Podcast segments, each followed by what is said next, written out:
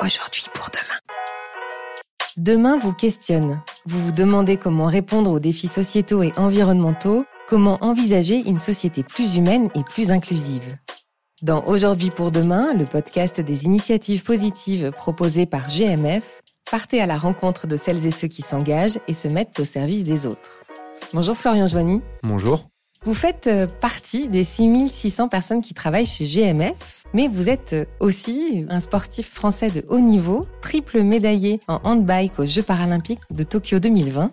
Comment expliquer votre goût immodéré pour le sport? Comment l'expliquer, je sais pas, mais en tout cas, c'est quelque chose qui m'a pris très jeune. J'ai euh, toujours été passionné de sport et j'ai toujours pratiqué. Moi, je suis originaire de Bourdoisan, euh, qui est au pied de l'Alpe d'Huez, c'est une petite ville euh, en montagne. Donc, j'ai pratiqué les sports de montagne durant ma jeunesse. Et en 2011, j'ai eu un accident de ski qui m'a rendu tétraplégique. Donc, suite à ça, j'ai eu la volonté de continuer dans le sport, en tout cas de retrouver une manière différente de pratiquer. Est-ce qu'à un moment, après votre accident, vous avez envisagé d'arrêter ou est-ce que c'était une évidence tout de suite que vous alliez continuer? Il y a eu un petit laps de temps où, voilà, vraiment, on se pose la question de, de quoi sera fait euh, demain, quel sera l'avenir et on a beaucoup d'incertitudes. Mais euh, très rapidement, quand j'ai compris que je serais en fauteuil roulant et je me suis dit que je pouvais continuer et que je devais continuer. En tout cas, c'était euh, voilà un réel objectif. Et vers quel sport vous vous êtes tourné? Je me suis tourné vers le handbike, en fait, qui est un vélo propulsé à l'aide des bras. Pourquoi le handbike? Parce que euh, ça m'a permis de retrouver une autonomie, la sensation de vitesse dans les descentes, même sur le plat, parce qu'on arrive à rouler relativement vite. Et puis le dépassement de soi, euh, tout plein de, valeurs euh, qui me tenaient et qui me tiennent toujours à cœur.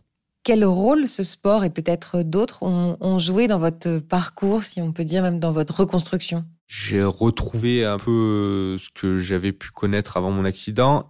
Parce que le problème, c'est que quand je me suis retrouvé en fauteuil, toutes les activités que je partageais avant avec mon entourage, eh ben, ça tombait à l'eau. C'était plus vraiment possible. Alors, euh, si le ski, c'est possible de faire du ski en fauteuil.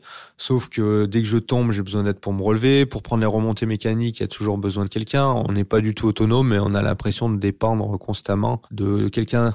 Enfin, ça a été un des, des piliers de la on va dire, entre guillemets, de la reconstruction après l'accident. Mhm. Est-ce que c'est pas le bon mot, reconstruction, du coup? Bah, reconstruction, ça veut dire que j'ai été détruit. Je suis pas sûr que. Mhm. Peut-être qu'il y a eu effectivement euh, quelques murs abîmés et que ça a aidé à les remettre en place. Et la compétition, pourquoi la compétition? Est-ce que c'était une évidence? Est-ce que c'était un moteur? Vous auriez pu euh, garder le handbike comme passion Exactement. Au début, ça n'était pas du tout une évidence. J'ai dû pratiquer, je pense, bien 4 ou 5 ans purement en loisir. Puis, euh, je pense que sur les réseaux sociaux, j'ai vu qu'il y avait des compétitions qui existaient. Donc là, j'ai voulu essayer. Et puis, en fin de compte, j'ai bien accroché. Sur les premières compétitions, j'ai été très très loin. J'ai eu des grosses défaites qui m'ont provoqué pas mal de presque de la tristesse, de, la déception vraiment très forte. À ce moment-là, je me suis dit que bah, je pouvais pas rester là-dessus et j'ai voulu progresser avec l'ambition d'un jour arriver au niveau des, des meilleurs. C'est quoi C'est une espèce de sursaut d'orgueil de ah non, mais je vais pas rester au fin fond du, du classement. C'est ça, c'est ça. J'ai ma première compétition, je crois que j'ai terminé dernier. Je me suis dit, mais c'est pas possible parce que j'étais venu là sans savoir vraiment le niveau qu'il y avait, mais en me disant non, bah, de toute manière, euh, bah, t'es jeune, machin, tu fais, ça fait quatre ans que tu pratiques, euh, tu vas être pas mal. Mais non, non, non, on en était très loin et du coup, euh, ouais, ça a eu un peu une amertume et j'ai pas voulu rester là-dessus. Donc c'est quoi après? C'est beaucoup d'entraînement? Ouais, c'est beaucoup d'entraînement, essayer de comprendre qu'est-ce qui contribue à la performance, tous les différents facteurs, que ce soit le sommeil, l'alimentation, l'hydratation, le matériel. Euh, ben, bien sûr, l'entraînement, c'est le, je pense, le premier des facteurs. Mais un peu rassembler tout ça, optimiser toutes ces choses pour euh, arriver à être le meilleur possible. Dans cette carrière sportive, quel soutien avez-vous trouvé auprès de GMF alors GMF a fait partie de mes premiers soutiens. J'ai eu l'idée en 2013 de me lancer le défi de réaliser un Ironman. Donc un Ironman, c'est un triathlon euh, longue distance, à savoir il y a 3 km 8 de natation, ensuite on part pour 181 km de vélo et on finit avec un marathon. Donc pour ma part, c'est en fauteuil euh, plutôt qu'en courant. Et donc, euh, quand j'ai eu ce défi, j'ai présenté le projet à GMF et via le fonds d'entraide, Ils m'ont soutenu dans le financement de ce projet. Et voilà, ça a été un soutien de longue durée puisque chaque année, ils m'ont aidé euh, dans le financement de ma saison, que ce soit via le matériel ou les frais de déplacement en compétition, en stage, etc. Et euh, depuis juin 2022, j'ai intégré les équipes GMF à la communication. Et donc, ça me permet aujourd'hui d'être détaché une partie du temps, de pouvoir m'entraîner, mais également d'avoir un pied dans l'entreprise et euh, surtout d'envisager mon après-carrière de manière beaucoup plus sereine. Au tout début, il y a ce, cet Ironman, et puis en 2020, il y a les Jeux paralympiques à Tokyo. J'ai eu la chance que les Jeux soient décalés d'un an à cause euh, du Covid, euh, ce qui m'a permis de me qualifier. En 2020, j'ai fait deux médailles de bronze au championnat du monde, qui m'ont euh, donné mon billet d'entrée en fait pour les Jeux de Tokyo.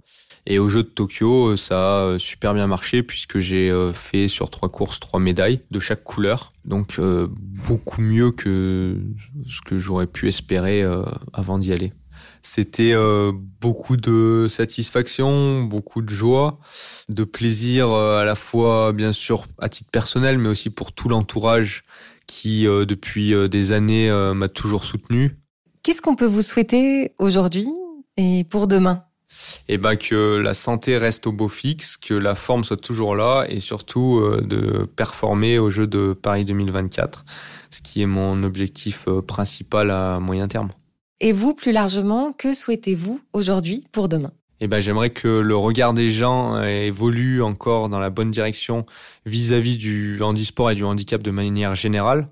Je pense que ça va dans la bonne voie avec les évolutions qu'il y a aujourd'hui et la médiatisation un petit peu qu'on arrive à voir euh, sur le handisport. Et j'espère pouvoir contribuer à ça à travers ma pratique sportive. Merci Florian Joigny pour votre témoignage. Avec plaisir. Rendez-vous très bientôt pour un nouvel épisode d'Aujourd'hui pour demain, le podcast des initiatives positives proposé par GMF.